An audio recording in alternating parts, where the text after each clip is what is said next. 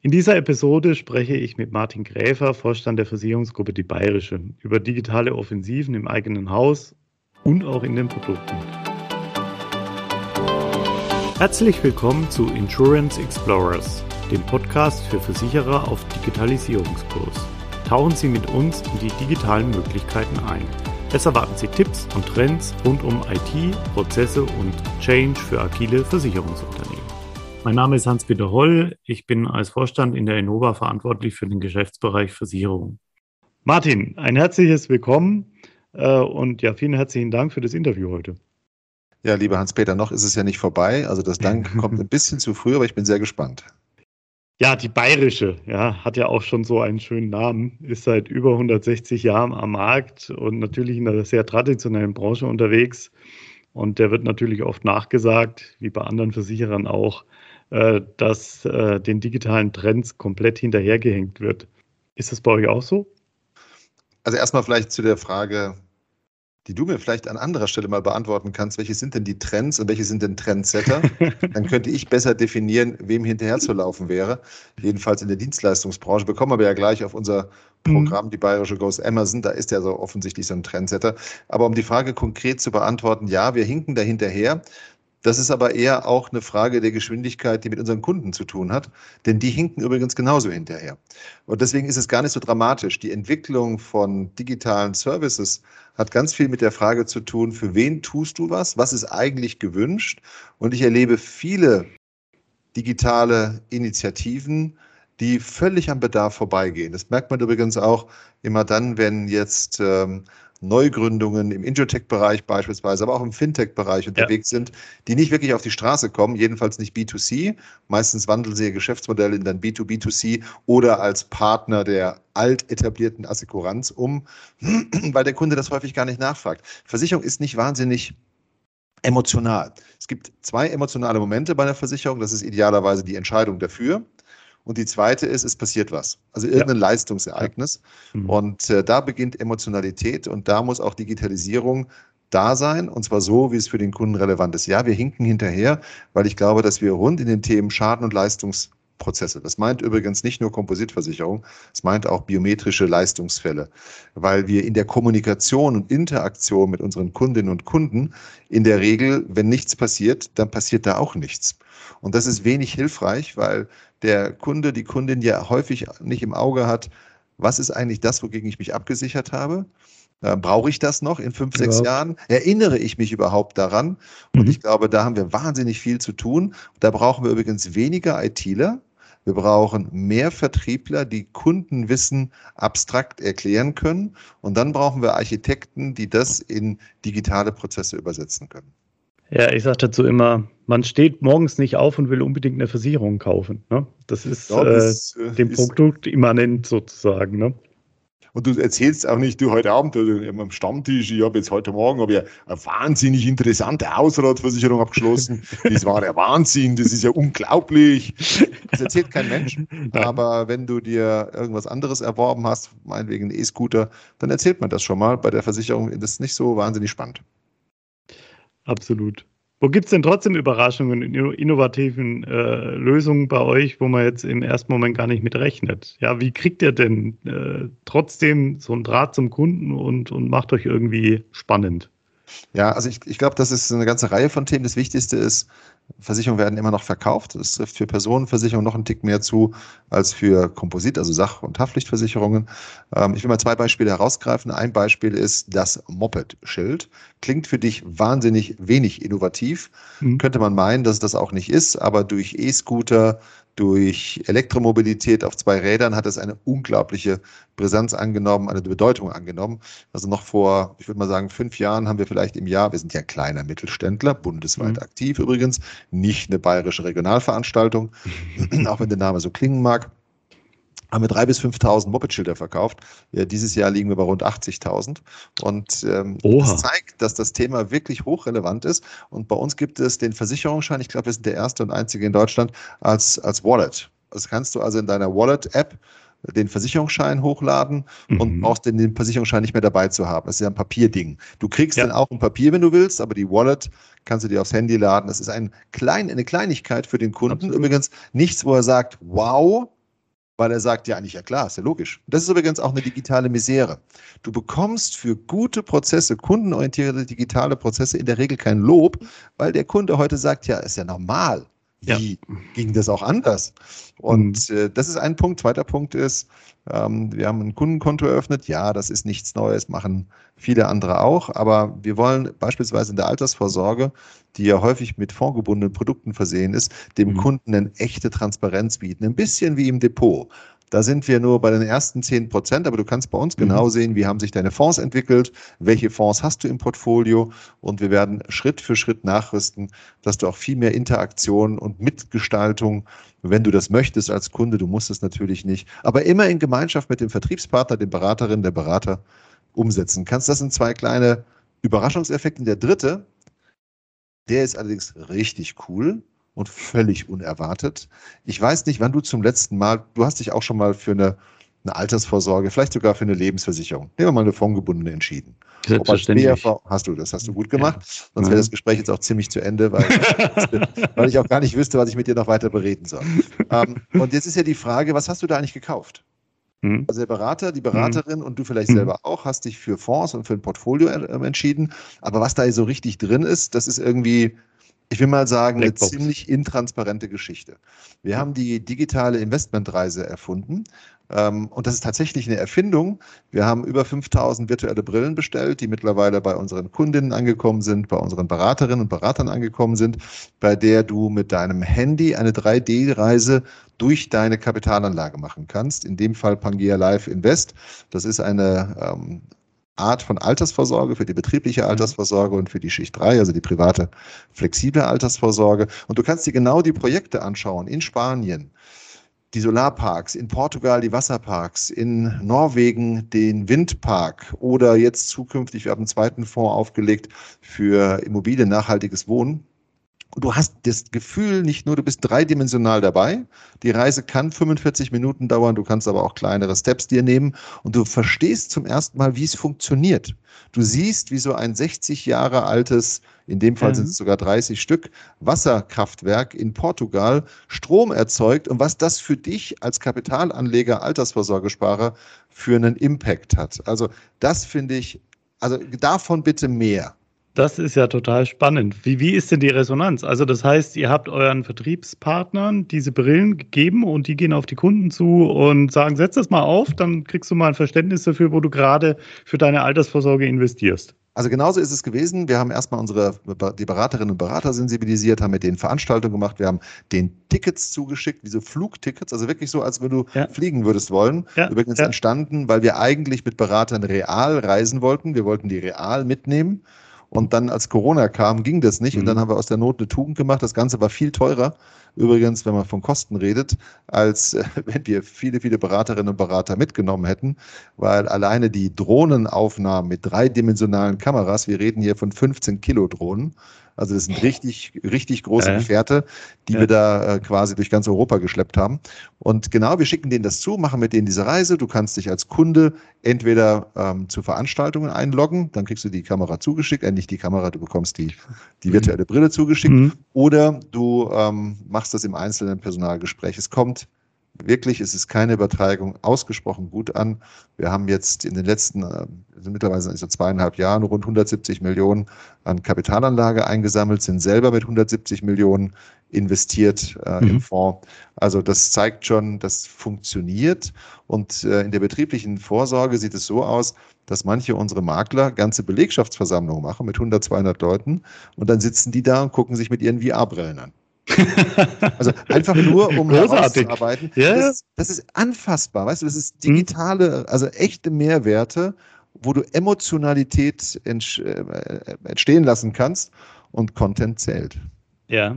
Und, und Emotionalität in äh, schnöde Zahlen und Papier reinbringst, sozusagen. Weil mehr ist bisher ja nicht gezeigt äh, worden, wenn du an, an Fonds oder fondgebundene Lebensversicherungsprodukte äh, denkst. Ne? Ja. Nebenbei ist die Rendite Total auch noch gut.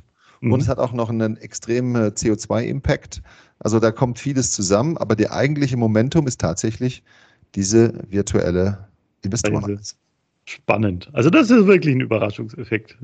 Finde ich, finde ich klasse. Ja, Würde ich auch gerne mal machen, diese Reise. Die Wallet hatte ich noch nicht vom Hocker gehauen, ne? Nee, weil das ist normal. Also egal, ob man jetzt Eintrittskarten, Flugtickets oder sonst was, ja. ähm, ich versuche das immer irgendwie in eine Wallet reinzubringen, ja. Und insofern finde ich das auch einen logischen Schritt, sowas, ja. Und ärgere mich eher, wenn ich viel Papier mit mir rumtragen muss. Aber Hans-Peter, genau das ist der Punkt.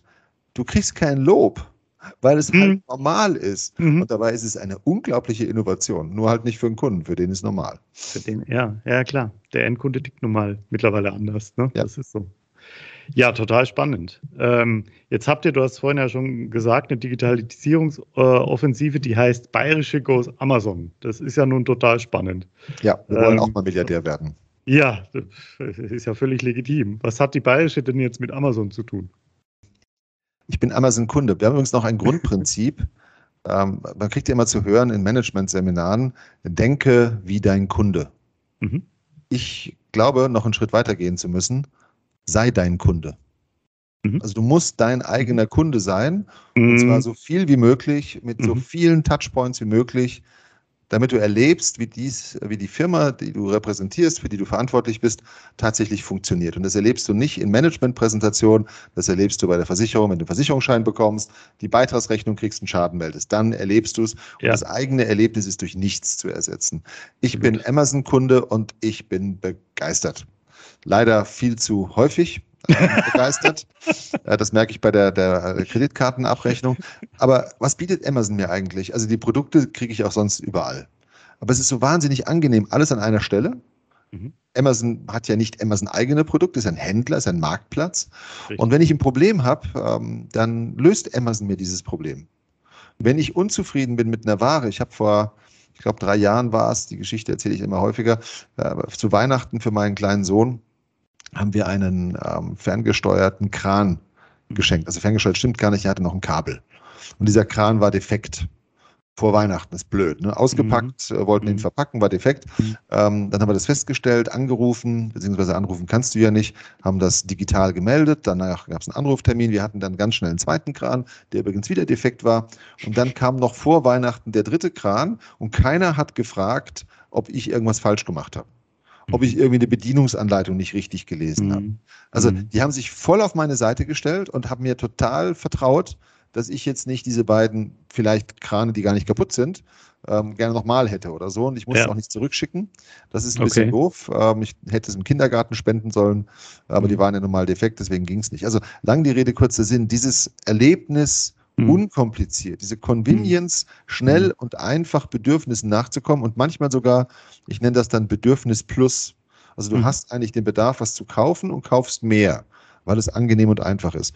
Und dafür sei Jeff Bezos jeder Cent ähm, gegönnt. Gegönnt. Und die Idee, die wir haben, ist nicht Bücher verkaufen, nicht Handelsplattform zu werden, sondern uns selber beizubringen, Convenience schlägt Preis. Mhm. mhm. Also nicht über die Maßen und an jeder Stelle, aber es ist nicht entscheidend, ob dieses Moped-Schild äh, 23,50 Euro oder 28 Euro kostet. Wenn die Convenience cool ist, fragt da kein Mensch Keiner nach. Und ähm, das ist, glaube ich, auch echt ein Punkt für Marge. Also um Margen erzielen zu können, Versicherungsbranche ist margenschwaches Geschäft. Ja. Versicherer verdienen nicht mehr viel Geld. Das ist mhm. Äh, auch wenn du die Milliardengewinne von Allianz und Co. liest, musst du immer schauen, was für ein Kapitaleinsatz diesem Milliardengewinn gegenübersteht. Mhm. Und dann ist das nicht mehr so wahnsinnig attraktiv. Mhm. Ähm, deswegen ist Convenience schlägt alles und wir wollen uns gegenseitig antrainieren, die damit verbundene Transformation in Richtung Convenience zu bringen. Wir haben eine eigene DNA definiert, wir haben eine eigene Unternehmensvision, eine ganz neue in dem Kontext dieses Programms definiert und ja, jetzt gilt es Schritt für Schritt abzuarbeiten, sich zu korrigieren, zu verbessern, wieder korrigieren, nochmal verbessern, manche Dinge ganz sein zu lassen, aber stets aufmerksam zu sein und auf den Kunden zu achten. Okay, und ähm, ihr versucht sozusagen die Customer Experience, wenn ich es jetzt mal so nennen darf, äh, möglichst angenehm zu gestalten in allem, was ihr den Kunden zur Verfügung stellt. Also ähm, sowohl in der Abschlussstrecke über Apps, Web äh, etc., als auch dann im Schadenleistungsmeldeprozess quasi die gleich, das gleiche Vertrauen, das gleiche, die gleichen Vorschüsse zu geben, wie jetzt in deinem Beispiel Amazon gemacht hat. Wir vertrauen, dass der Kunde uns schon keinen Blödsinn meldet, ähm, sondern wir versuchen dem ähm, so schnell wie möglich äh, zu helfen, weil äh, da trennt sich ja oft Spreu vom Weizen, ja, was die Versicherung äh, unterschiedlichen Versicherungen auch anbelangt. Ne? Das wichtigste Wort hast du gerade zweimal im Satz erwähnt, das heißt versuchen. Mhm. Weil in der Tat ist der Versuch nicht immer mit Erfolg gekrönt. Mhm. Und es ist auch hochinteressant, wenn wir selber als Kunden ticken, wissen wir, was gut ist. Wenn wir aber für Kunden etwas machen, wissen wir das offenbar scheinbar nicht immer. Hm. Also manchmal muss man sich eben tatsächlich sehr häufig korrigieren, aber genau das ist die Idee. So einfach wie irgend möglich. Also wenn du auf unsere ähm, Homepage schaust, dann findest du dort ein Kaufhaus an digitalen Versicherungsprodukten, die du ganz angenehm, einfach und bequem kaufen kannst. Übrigens auch, wenn sie nicht von der bayerischen sind. Bei mir ist wichtiger der Kunde als der Produktverkauf. Und wenn da jetzt eine Pfefferminzia bei draufsteht oder bei uns Barmenia, Roland, Ostangler, mhm. Neodigital, Element, mhm. dann ist mhm. mir das ehrlich gesagt wurscht. Hauptsache, die Leistung ist relevant, sie ist gut und ich möchte den Kunden glücklich machen. Und in dem Kontext, was ich vorhin vergessen habe, bei Überraschungen, ich weiß nicht, ob Sie es wussten, InSign, die digitale Unterschrift, die die Versicherungsbranche im Sturm erobert hat, ist hier quasi in meinem Büro erfunden worden, nämlich oh. von, der, von der IS2, der Firma, die ja. uns ähm, ja. Teil unseres Konzerns ist. Und mhm. wir wollten damals eine digitale Abschlussstrecke bauen, haben gesagt, ja, das geht aber ja nur mit einer digitalen Unterschrift. Unterschrift. Und ich würde sagen, InSign ist ein echtes Erfolgsmodell. Und das prägt auch einen zweiten Punkt, den wir als kleiner Mittelständler, an den wir glauben, das ist Sharing. Also Ideen, wir sind häufig zu klein, um gute Ideen zu einem ökonomischen Erfolg zu führen, also teilen wir sie entweder über Kooperationsprojekte oder wir verkaufen sie über Lizenzen. Mhm. Total spannend. Ja, also davon habe ich nicht nur schon gehört, sondern äh, wir haben da tatsächlich auch schon zusammengearbeitet, IS2 und wir als Innova. Also bei anderen Kunden. ja, Macht ja auch Sinn. Also, spannend. Total. Wir, ja. wir, haben auch unsere gesamten internen Prozesse. Man denkt ja immer nur an Kunden. Mhm. Also jetzt in der Corona-Zeit, also das Thema Unterschrift ist schon relevant. Ich habe mir schon überlegt, ob ich meinen Arbeitsvertrag nicht ändern soll und nach Unterschriften bezahlt werden soll. Ich war noch nicht ganz sicher, wie viel ich pro Unterschrift verlangen soll. Ähm, aber das ist jetzt natürlich in Corona-Zeiten schwierig. Ja. Also wenn du das alles über Unterschriftenmappen machst, ich würde mal sagen, mittlerweile sind wir bei 70 Prozent aller unserer internen Unterschriftsprozessen völlig unabhängig vom Kunden voll digitalisiert. Sehr das gut. hilft. Absolut, absolut. Auch wenn es krackelig aussieht. ja. Ich habe irgendwo gelesen, äh, eure Vision ist, sich so aufzustellen, dass man als Versicherer irgendwann obsolet wird. Ist das so? Wir, wir von der Bayerischen wollen über die Grenzen des konventionellen Versicherns hinausdenken, uns ganz auf Vorsorge und Prävention konzentrieren und dazu beitragen, vielleicht sogar das Versichern überflüssig zu machen. Das ist die Unternehmensvision dieser anderthalb Sätze. Mhm. Und der Kernsatz ist tatsächlich vielleicht sogar dazu beitragen, das Versichern überflüssig zu machen. Das ist ein hehrer Anspruch. Erstens, weil es bedeutet, sich selbst und sein Geschäftsmodell in Frage zu stellen. Mhm. Und äh, da das jeden Tag sowieso draußen passiert, lass uns das doch lieber selbst machen, damit wir schneller erkennen, wo wir besser werden können. Und ganz ehrlich, also ich glaube, du hast es vorhin schon gesagt, also es gibt wenig Menschen, die morgens aufstehen und sagen, du Schatz, also liebe Andrea, heute heute lass uns doch mal, also mir ist heute, ach komm, wir gönnen uns was, wir kaufen uns eine Gebäudeversicherung. Mhm. Es kennt keiner ein, der Nein. das schon mal erzählt hat. Nein. Und ähm, deswegen ist es extrem wichtig, sich auf das zu fokussieren, was die Menschen wirklich brauchen. Und mhm. ich denke mal, dein Versicherungsbedarf und mein Versicherungsbedarf ist ein ganz anderer mhm. als der Versicherungsbedarf einer anderen Familie. Und das hängt viel auch mit Einkommen zusammen, das hängt mit Vermögen zusammen, das hängt auch mit Prioritäten zusammen. Ich glaube, Schnickschnack braucht keiner. Also Handyversicherung ist ein schönes Beispiel. Wir ja. bieten Handyversicherung über Neodigital an oder mit Neodigital. Mhm. Ich persönlich mhm. würde nie eine kaufen. In der Beratung, mhm. meiner Beratung mir gegenüber, würde ich immer sagen, wie viel Risiko trägst du selbst? Mhm. Und welches Risiko möchtest du gerne versichern? Mhm. Wie bei Firmenkunden letztlich auch. Absolut. Das ist ein Teil, versichern überflüssig machen, weil man es gar nicht braucht. Zweiter mhm. Teil ist, wir haben eine Kooperation mit Grohe. Wir statten gerade mhm. 750 Einfamilienhäuser testweise aus. Die kriegen einen Grohe Sensorguard auf unsere Kosten, mhm. bei denen wir analysiert haben, dass sie voraussichtlich eine höhere Wasserschaden Eintrittswahrscheinlichkeit haben.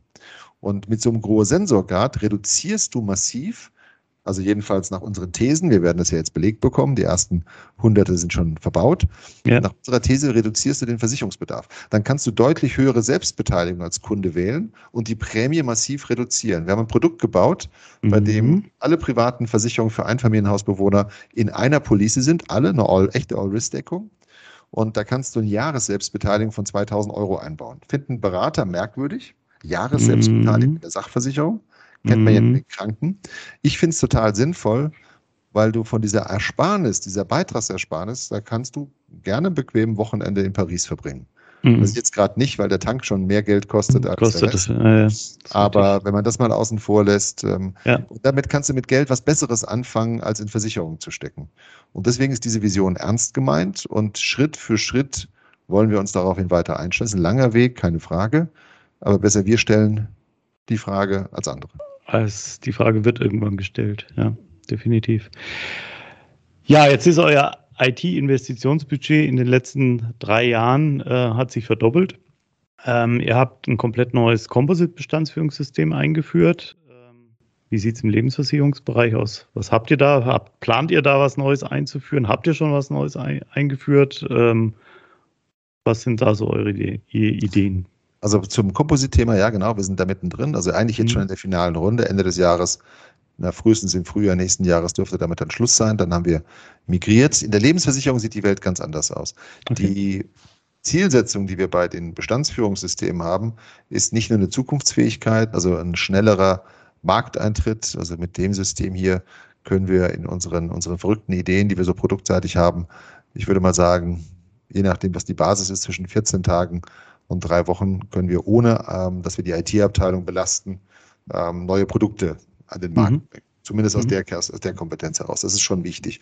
Wir können Schnittstellen bauen für unsere Kundenkonten, sodass Kunden, wenn sie Transaktionen durchführen, auch unmittelbar selber fallabschließend die Dinge durchführen können und wir da nicht noch ähm, weitere manuelle Aktivitäten haben. Und das Wichtigste übrigens auch ist, unser altes IT-System, das war super, Vielleicht sogar war es sogar in der Sachbearbeitung für manche ein bisschen schneller. Mhm. Aber die Einarbeitungszeit hat mhm. ein Dreivierteljahr gedauert, bis mhm. du in der Lage warst, das ist kein Witz, eine Autoversicherung fehlerfrei einzugeben. Ja, ja. Dreiviertel Jahr. Also solche Onboarding-Zeiten hast du heute ja. gar nicht mehr. Und ich habe mich letztens hingesetzt und habe selber eine Hausratversicherung und eine Zahnzusatzversicherung polisiert, weil das halt ein ähm, Visivix-System ist. Mhm. Und also relativ einfach, jeder kann sich orientieren, der schon mit dem PC gearbeitet hat. Mhm. Äh, in der Lebensversicherung sieht es anders aus. Das Thema Migration ist etwas, was mir graust. Also okay. neue Bestandssysteme zu migrieren ist eine große Mission. Herkulesaufgabe. Das ist eine Herkulesaufgabe, genau. Mhm. Und das Zweite ist, dass die meisten Daten, die in Bestandssystemen liegen, ja im Kern auf einen Produktmanager mhm. zugreifen, der dann wiederum die Datensysteme in den Betriebssystemen versorgt. Und die Transaktion, also die Häufigkeit, in der Verträge angepackt werden, ist deutlich niedriger. Wir beschäftigen uns da eher mit der Frage, wie sollen Lebensversicherungsprodukte überhaupt aussehen in Zukunft? Ja. Bevor wir uns mit dem Bestandssystem beschäftigen. Okay. Also ist jetzt, äh, da rede ich nicht von so einem Schnickschnack wie Rechnungszins, sondern da mhm. rede ich von der mhm. Frage, ist denn eine Altersvorsorge Lebensversicherung, also etwas, wo gespart wird, dramatisch anders wie ein Depot, bei dem mhm. du Fonds mhm. ähm, bündelst? Mhm. Und mhm. welche Interaktion brauchen Kunden? Und vielleicht brauchen wir dann völlig andere Ideen, was Interaktionen angeht und das müssen wir jetzt erstmal herausarbeiten, für uns feststellen. Wir haben da Ideen zu. Und dann stellt sich die Frage, welches Kernsystem kann das idealerweise umsetzen und wer, welchen Anteil hat dann der Versicherungsteil in dem Kontext? Und das sind die nächsten Schritte, das zu überlegen. Das heißt, ihr habt ein bestehendes Lebensversicherungssystem, das bleibt auch erstmal so, ja. bis ihr euch über die Strategie das ist nämlich auch eine der, der Fragen, die ich gerne noch gestellt hätte. Wie sieht der Lebensversicherungsmarkt in Zukunft überhaupt aus? Ja, hat die Lebensversicherung eine Zukunft und wenn ja, wo? Ja, ähm, also das heißt, bis ihr euch darüber im Klaren seid, wo geht die Reise hin, was wird in Zukunft überhaupt noch nachgefragt, um dann gegebenenfalls in den Markt zu schauen, welches System äh, gibt das her. Und das muss nicht zwingend eins der heutigen Lebensversicherungssysteme sein, wenn ich das jetzt richtig verstanden habe. Exakt. Und ja. ist Migration eigentlich eine Herausforderung, die wirklich sinnstiftend ist? Also wenn man jetzt ja. mal von den fondgebundenen Produkten aus ähm, absieht, die sicherlich migriert werden müssen, stellt sich die Frage, müssen die anderen auch migriert werden?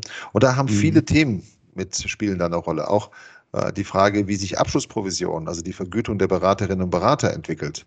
Äh, mhm. spielt eine große Rolle, mhm. weil das einen starken mhm. Impact hat auf die Gestaltung von Produkten. Die Inflexibilität von Produkten hat viel mit der Vergütung zu tun. Nicht? Und wenn die Vergütung außerhalb des Vertrages stattfindet, wir bieten ja schon seit langer Zeit mit NettoWelt eine voll digitale Plattform an, um Beraterinnen und Beratern auch zu ermöglichen, Nettoprodukte zu verkaufen, zu beraten und dafür eine Vermittlungsfee zu bekommen, und zwar vom Kunden direkt. Umso mehr Flexibilität hast du auch in den, in den äh, Produkten steckend. Aber für uns ist eben wichtig, das Beste an der Altersvorsorge ist eine gute Beratung. Der Tarif ist immer sekundär. Und das ist, glaube ich, so die Herausforderung, der wir uns stellen wollen. Ich glaube, andere auch. Und dann allerdings brauchen wir auch eine IT, eine, ähm, die das ermöglicht.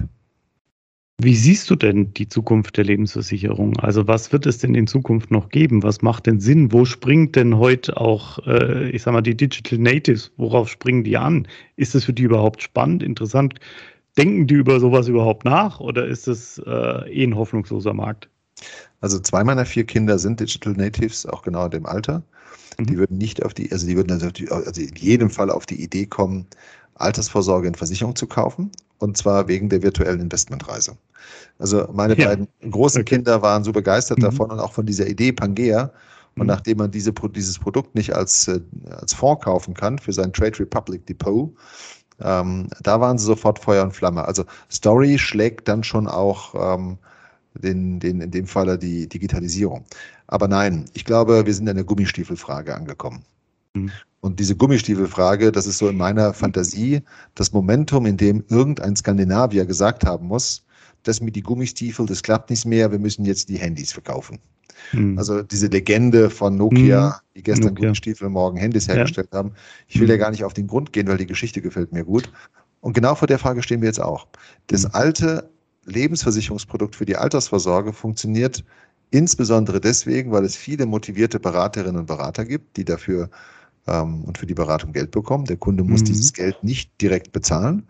Und das Zweite ist, es gibt äh, wirklich gute und auch sinnvolle steuerliche Förderungen für diese Art von Produkt. Ja. Wenn beides wegfällt, kauft dieses Produkt kein Mensch mehr. Mhm. Und damit sind wir in der Gummistiefelfrage. Und ich glaube, mhm. dass wir jetzt neu denken müssen, wie wir Kapitalanlage, Kapitalaufbau und versicherungsförmige Bausteine neu denken. Und da sind wir bei, andere wahrscheinlich auch, und überlegen uns, welche Art von Produkt, welchen Content, welche Story müssen wir anbieten, damit Kunden sich auch von sich aus für dieses Thema interessieren. Bei Pangea ist es uns tatsächlich gelungen. Da ist Nachfrage, mhm. ist echte Nachfrage. Mhm. Ist nicht milliardenweise, aber da ist echte mhm. Nachfrage.